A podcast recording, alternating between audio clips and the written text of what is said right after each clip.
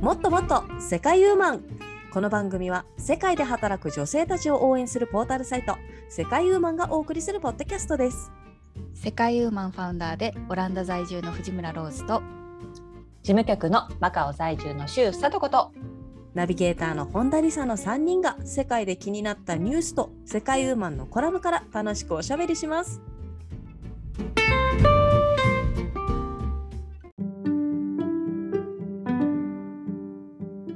こんにちは先日冷蔵庫を開けた時にちょっと動揺してしまった本田理沙です今日もローズさんとさとこさんと楽しくおしゃべりしていきたいと思いますよろしくお願いしますよろしくおよ願ろいししくおます。願いします。動揺することって何があるかしら。冷蔵庫を開けて。えーってなったんですけれども、うん。ああ、あるかな、あの、見つけてしまったんですよね。2、3ヶ月前ぐらいに買った脱臭炭を。ダッシュータン。あーはい。脱臭炭、あの、冷蔵庫のね、この匂い取るようなやつですよね。はい。はいそれがうはん未開封のものだったんですよね。あはははいはい剥がしてないやつね。シールみたいのをそうそうそうそう。はい嘘 だろはいはいはいなんではいはいこれいつ買ったっけみたいな、そんな動揺でしたねうん。はいなるほどねあ。ー置物とかしてた。え。そうです。たただ冷やしてたってやついでう。はい。ただ冷やしてた。まあ、なあれんかね二三ヶ月前の生ものじゃなくてよかったですよね。あ、もうそれはそうやだばい。そね。っちの方がそれは動揺が。うんそれはやばい気。遣いがね。はい、ううちの冷蔵庫はね、うんあのあまり大きくないのでなんかそういうことはねは発掘する系はあんまりないんですけれどもえちょっとうんうんダッシューと、あれもう本当にびっくりしましたね何のために、うん何のためにいたんだこいつは 私かでもなくても私がいけない、うん、なくてもそこそこ大丈夫だったってことですよね。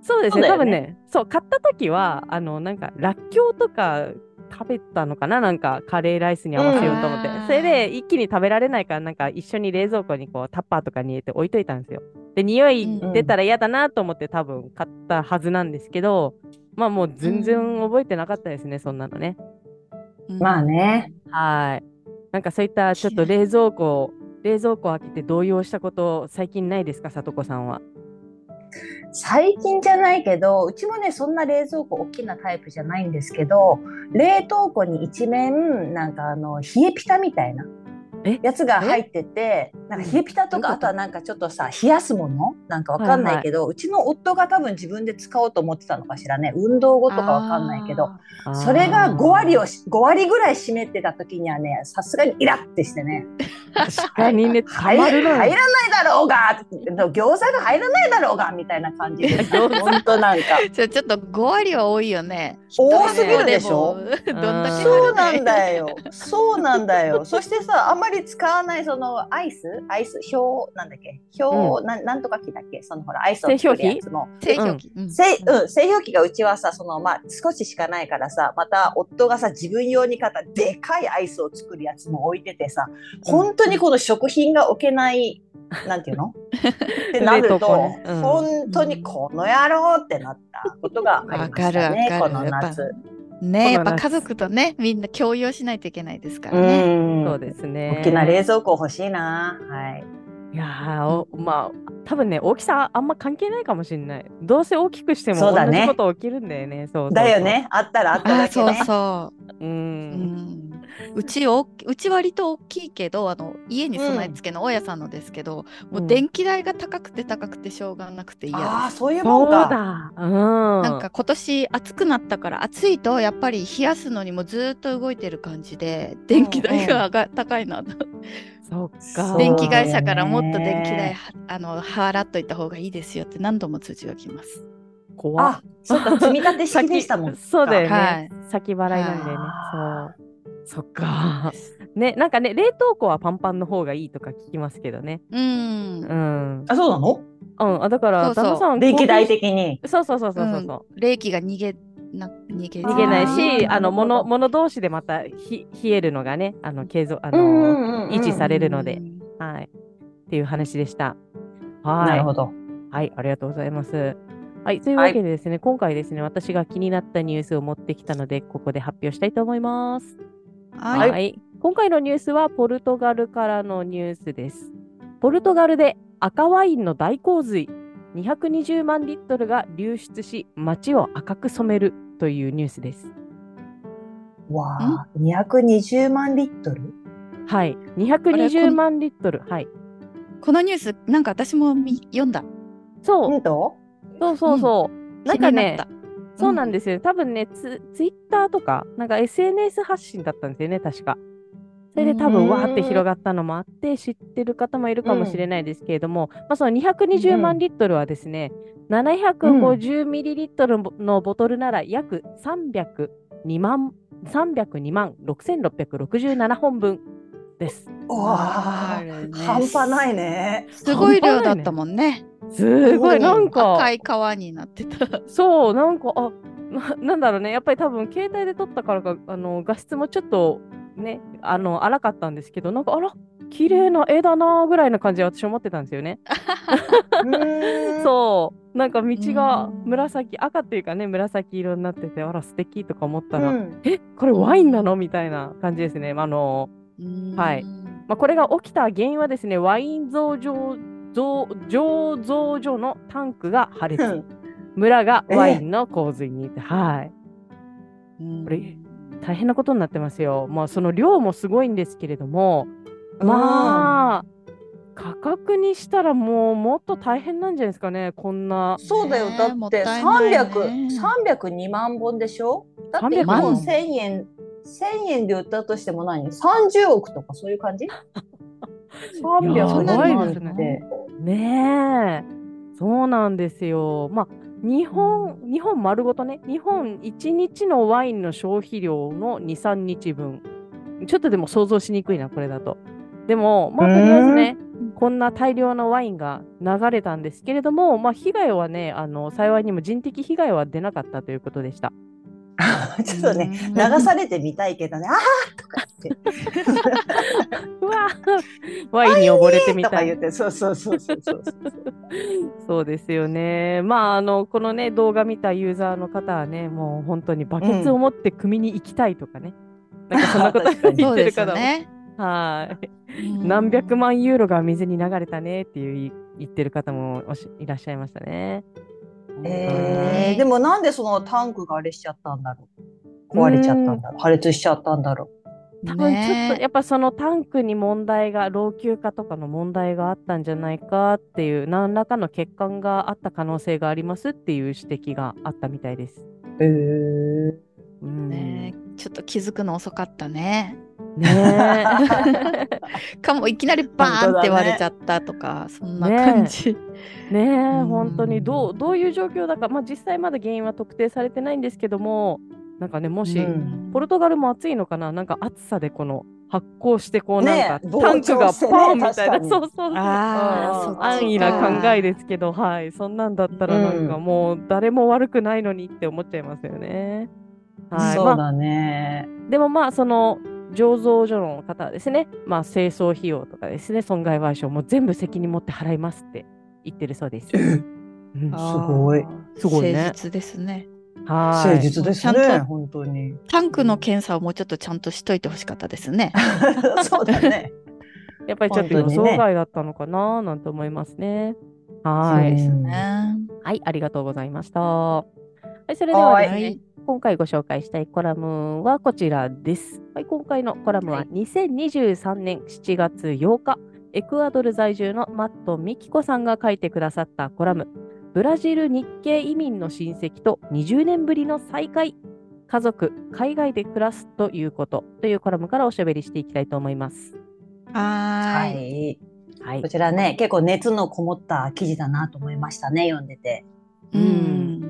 そうですね、なんかね結構うん濃い物語だなっていうふうに思いましたね。ページもうん3ページあってたっぷり読み応えがありました。そうですねうん、はい、い。おばさんがですね、えーブラジルに移民したと。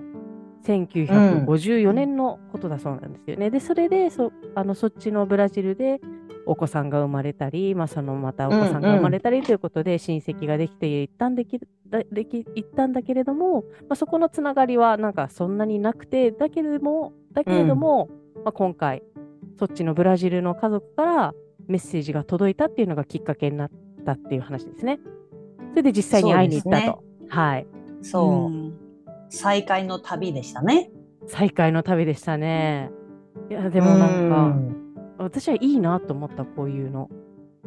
いや、いいと思いますよ。うん、あの私自身結構うちの家族はあの親戚付き合いすごく疎遠なので、まあ、こういうのちょっとうん憧れるなーって、まあ、もしね今からでもあの自分の親戚に会える機会があれば会いたいなって思います。うん。なんか会った時にさ、ちょっとやっぱり少しなんかみんな顔が私に似てるって書いてあったところにちょっとほっこりしたわ。ああそうです なんかねね。うんうん やっぱ遺伝子のつながりをそこでね感じますよそね。うそうそう。いとことかだって本当近しい人たちだもんね。おばさんってだっていうことだと。そうですね。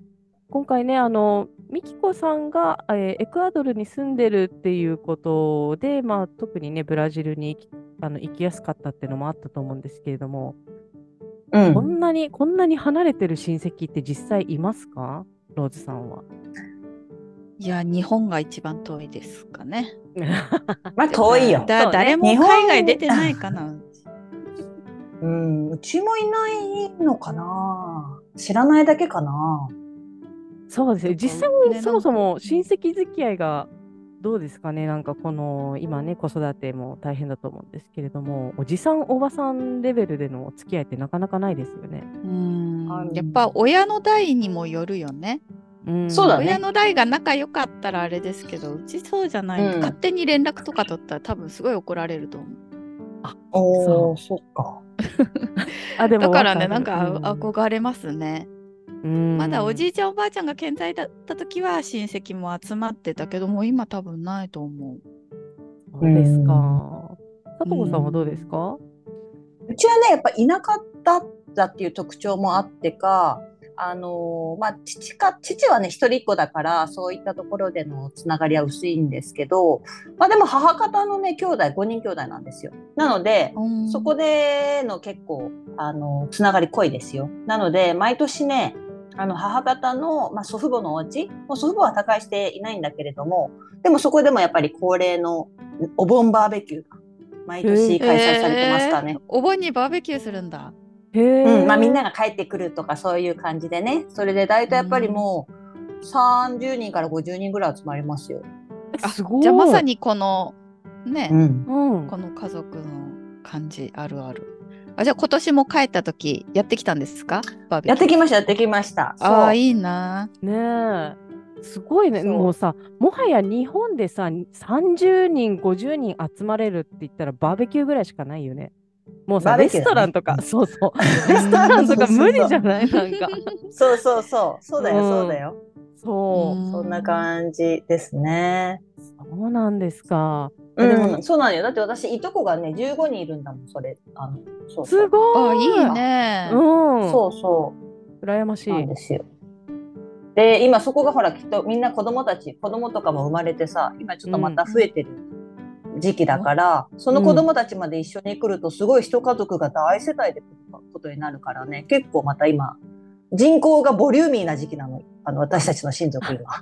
いいじじゃないですか。ですかね。そうそうそうそう。寂しいですよ、こっちは本当に親戚付き合いもないしそうかそううん寂しいよね。寂しいですね、やっぱりあの夫の方のやっぱり中華圏うのん家族とかはもうそれこそすごい多いじゃないですか。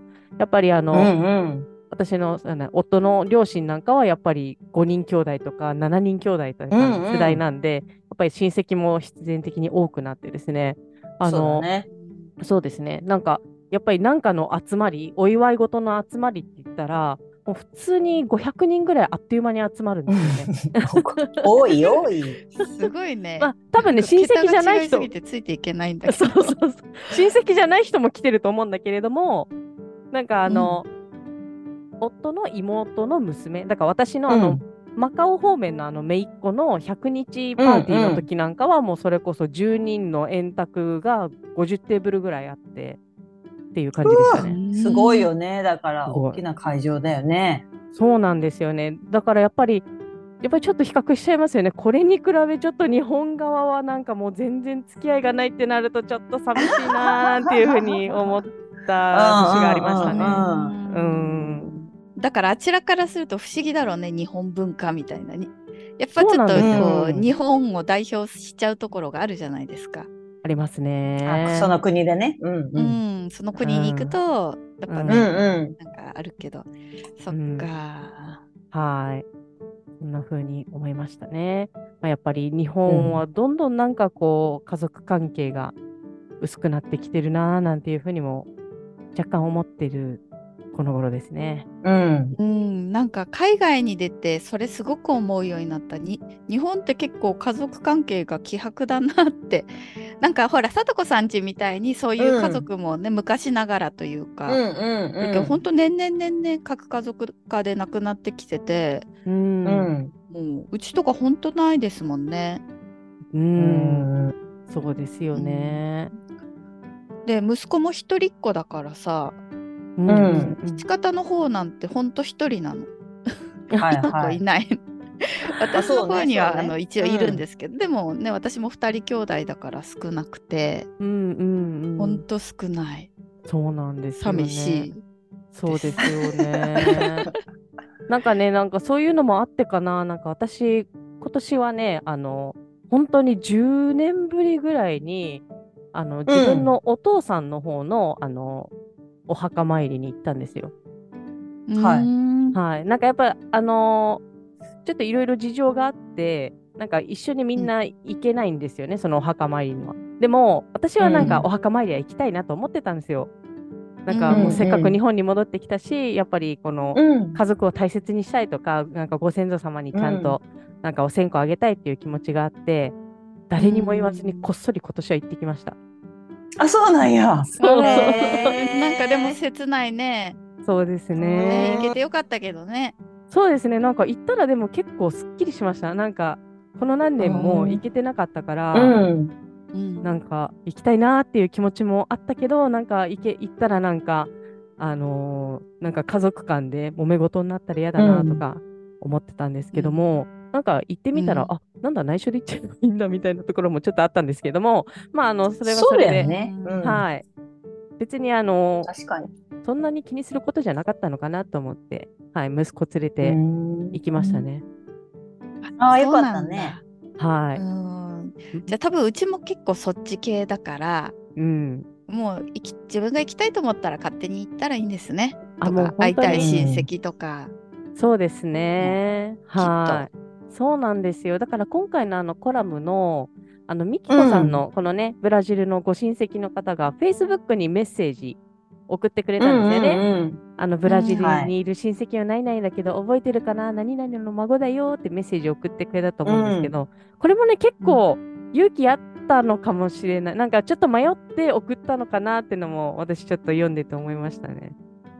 ああうんいやでもね現実にあるんだねなんか結う構んニュースとかで、あの生き別れた親子はいがはこう フェイスブックとか SNS でつながったとうんうかん、うん読んだことあるけど意外とね現実でもあるんですね。そうですね。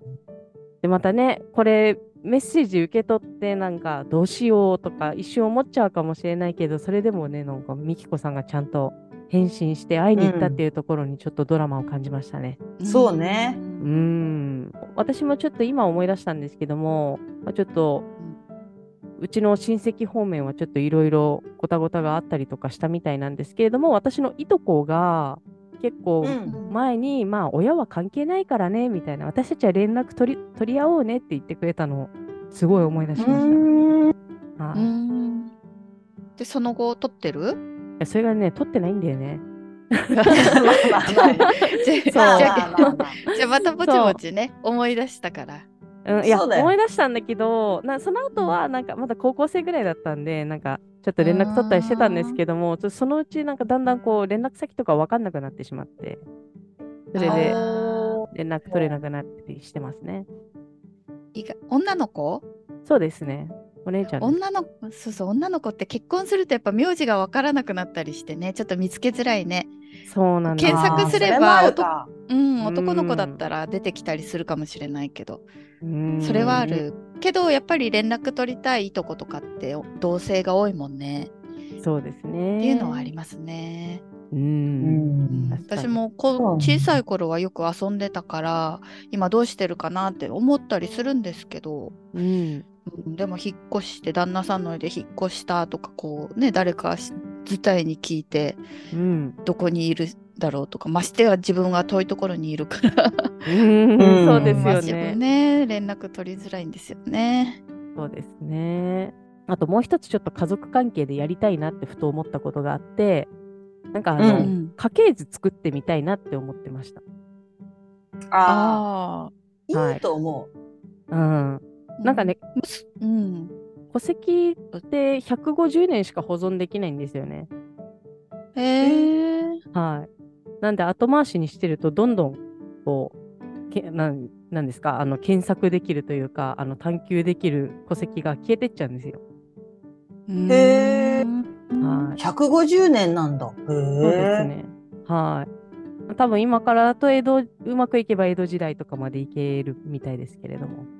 すごい。そんな遡れるのそう好評。ですねう。ん。確かにつながってるはずだもんね。そうですね。そっか。う家ん系図、結構インターナショナルスクールとかではよく作ってる気がする。あ。そうなんですうねーん。何代まで結構遡るのそういう時って。できるとこまでじゃないですか、それぞれ。うんうんうん。で、ねまあ、息子が小さい頃、インタビューとか受けた気がする。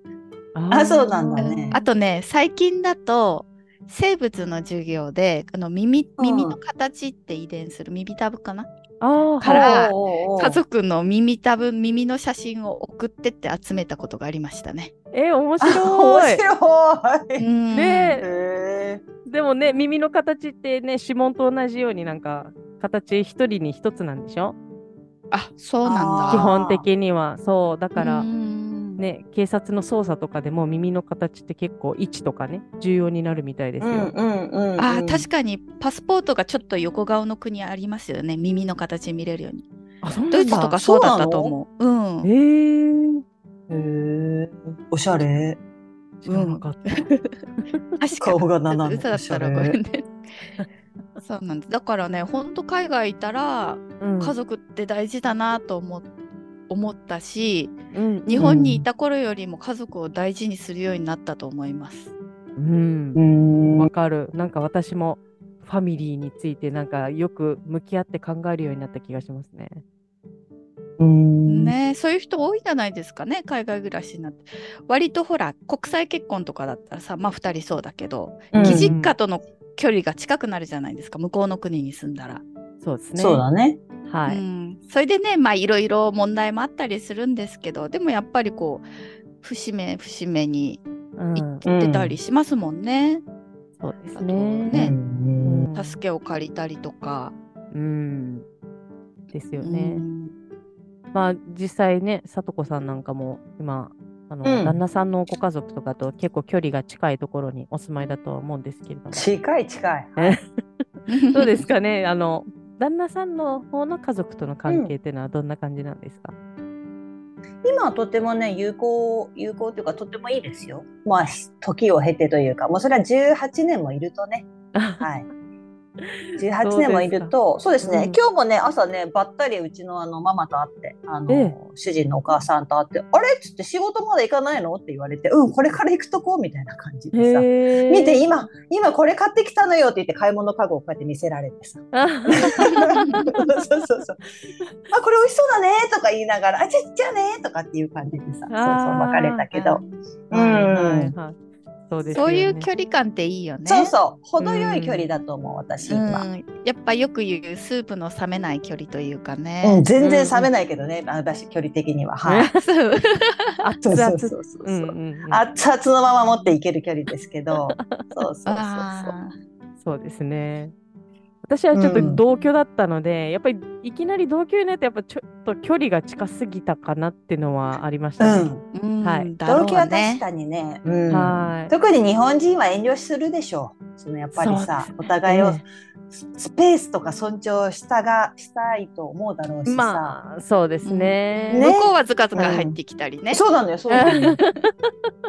そうですね。まあ、あの、子供だと思ってくれてる、娘だと思ってくれてるんでね、なんかやっぱり、うん割と近い距離で入ってきてくれるんですけれども、でもやっぱり子供ができたりとかするとね、なんか私も譲れない部分とか出てくると、ちょっと静かな、うんうんうんあ静かなバチバチ感がありましたね。あるね。はいうんうんうんうんいやでも私ちょっと同居してみたかったな。あそうです本か当当うん。っていうかねあの6ヶ月ぐらいちょっと同居させてもらったことはありますね。もうあ、そうなんですか。へえうん、どうでしたうん。あのお母さんはいいんですけどお父さんがちょっと難しいなと思いました。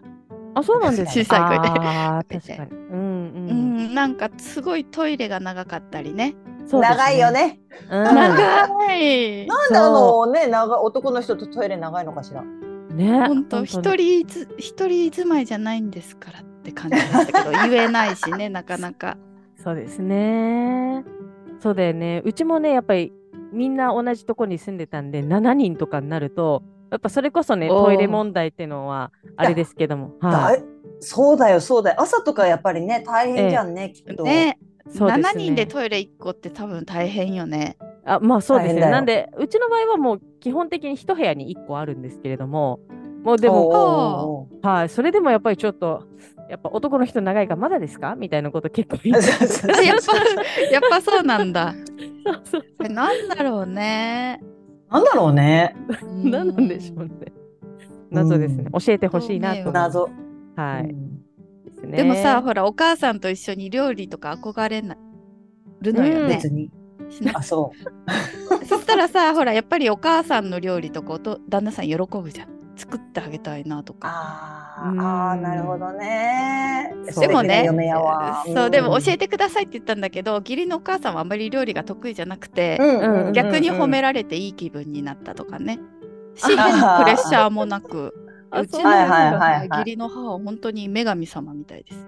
あうーーん。あでもちょっといいおよね料理こうもう夢の中ではやっぱりねお母さんにお料理を教えてもらうみたいなのはまあいいなと思ってたんですけれども、まあ、でも一回ちょっと教えてみたいなこと言った時に、あいいよみたいな感じででまずスープ作る時は、お水はこの辺みたいな感じでここまで入れるみたいななんかちょっと あのうんそうメメジャーじゃなくて そうです目分量目分量うんそうそうだよねお母さんの料理ってね。そうそうなんですよね、うん難しいと思ってちょっとあのい一発でダメでしたね私の場合はね。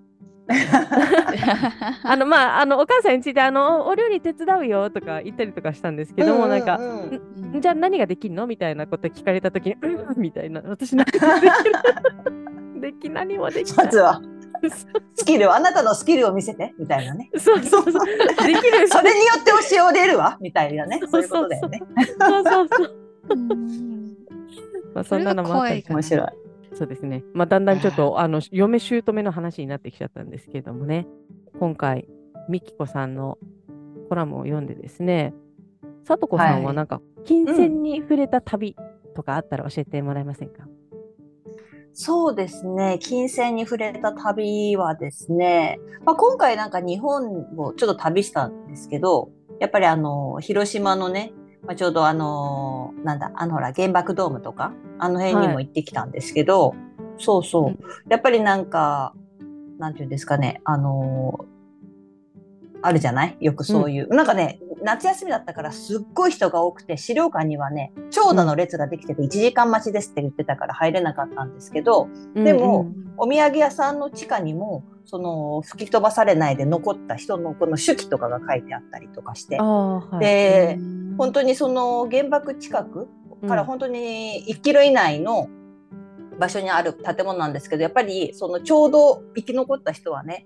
ちょうどその時に朝、うんあのデスクにあるはずの資料が見当たらなかったのでいつもあのお手伝いをしてくれる女の子の方を見たら忙しそうだったからじゃあ今日は僕が行くかって言ってちょうど地下に降りた時にうんドーンっていうすごい音がた鳴ってみたいなあなんかそういうのもやっぱりあのそれがねちゃんと手記で残っててそこが読めたりするんですけどやっぱりそういう人のなんていうんですかね、体験だったりとかをうんやっぱり実際見聞きすることでちょっとやっぱり感じるものがあるなっていうかうーんそういったところはありましたねなんかやっぱりまあねやっぱりなんていうんですかその戦争だったりとか、まあ、夏になると終戦記念日の近くになるとそういう話だったりとかテレビとかで見たりはするけど実際その場所に行ってみるっていうのも結構大事だなみたいなふうには感じましたね。そうですねやっぱりいねただやっぱりネットで見るだけよりその場に行くとなんか一気にこう雰囲気に飲まれるってういんううか、んうん。なんかねここのみたいな。そう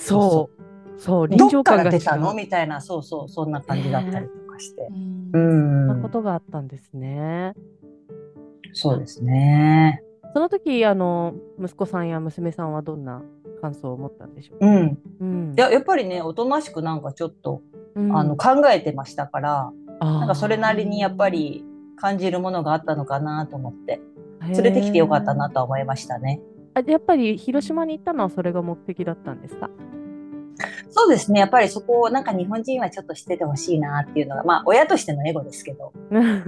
まあね、でも大事ちょうどね、ようねん、お盆の時期だったしね、なんか、そうそうそうそう良かったと思いますよそうだったうんんで、すそうね。いったのがあってそうですねでやっぱりそういうやっぱり雰囲気っていうかさやっぱりみんなが黙祷してるとかちょっと思いを馳せるっていううんのの雰囲気を味わうとか、うんそうそうやっぱり自然に手を合わせるだったりとかなんかそういうところはあの受け継いでほしいなっていうふうには思うかなやっぱり。うん。やっぱさ、まあそうね、まあうん、親子もそうだけど、なんか家族が多ければ多いほど、こうやってさ、受け継ぐものも多くなるってことだよね、なんかこういうの聞くと。うんうんそうだね特にね、うんうんそうだよね。文化も増えていくだろうしね受け継ぐ。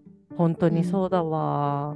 私はまあ、あの、自分からね、あの自分より後の世代になんか引きつ受け継げ、うん受け継いでいけるものをはい、増やしていけたらなと思いましたね、今回のこれ読んで。そうねはい。何を残してあげられるのかしら私。なんだろうね。でもさ、なんか本当に大したことじゃないけど、普通になんかお墓参りとかっていうね、この儀式的なものだけでも、なんかちゃんと、と行ったっていう事実があるってすごいよなって思ったんですよね。あの私のあーはい、兄の方も、まあさちょっとさっきの話に戻っちゃうんですけど兄の方なんかはやっぱりそれこそもう多分何十年も行けてなくてお墓参りに。なので、うん、あのその娘たちはですね一回もお墓に行ったことがないんですよ。おおそうなんだ。はい、もしかしたらあのお嫁さんの方の行ってるかもしれないですけどもうちの方には一回も行ったことがないので、でもそうなるとねなんうか、んうんお墓参りする習慣とかさなんかそういうう、んうんなんか手を合わせるとか、お花はどういうの買ってとかお供え物は何でとかっていうのもはいないのでなんかそういうの連れていくだけでもなんか、一応家族のつながりとしてなんか引き継いでいけるといいなと思いましたね。うんそうね。うんやっぱご先祖様があってこその私うんくうんですからね。そうです感ね慨確深かいにですよね。うんなんかね今までのその先祖が一人かけても私たちはいないわけでしょなんか。そうですよ。なんでそう思うと。ね、そう思うとやっぱりちょっと大事にしていきたいなと思いましたね。はい、なんで、本当よね。う不思議よ。ん、まあ、ちょっと私も なかなかもう何十年も連絡取れてないちょっといとこにいつか出会えるようになんかちょっと探してみよう かなこれもきっかけに なうんそうそうだだねね。なんか探しやすいような何かをあののあるねネットになんか残しておくとかさね。そうでまあですもツイね。ッターやってたりするからもしかしたら何かのうんきっかけで。ねなんかチャット GPT に探し方とかおき聞いたりして。さすがローズ。できるかもしれないのかな。ね、何でも教えてくれるからね。結うん構、確まあ、かうにん、うんとふと思いました。この後確か聞いてに。みます。チャット GPT はい。はい。それではここでですね、コラム振り返りたいと思います。今回はのいコラムは、2023年7月8日公開のエクアドル在住、マットン・ミキコさんが書いてくださったコラム、ブラジル日系移民の親戚と20年ぶりの再会、家族、海外で暮らすということというコラムからおしゃべりしていきました。はい。はいそうですね、まああのぜひこちらのコラムあの、概要欄にリンクを貼っておきますので、ご覧くださいませ。うんはい。はい。それではここまでのお相手はナビゲーターの本田理沙と事務局の周佐とこと。ファウンダーの藤村ローズがお届けしました。あありがとうございまありがとうござしいまた。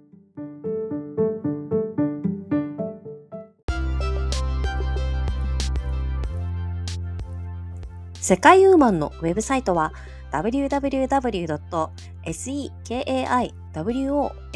www.sekaiwoman.com www.sekaiwoman.com です。エピソードの概要欄にも URL を記載しています。取り上げてほしいトピックなどございましたら、世界ウーマンサイトのお問い合わせフォームからお寄せくださいね。それではまた次回をお楽しみに。最後までお聞きいただきありがとうございました。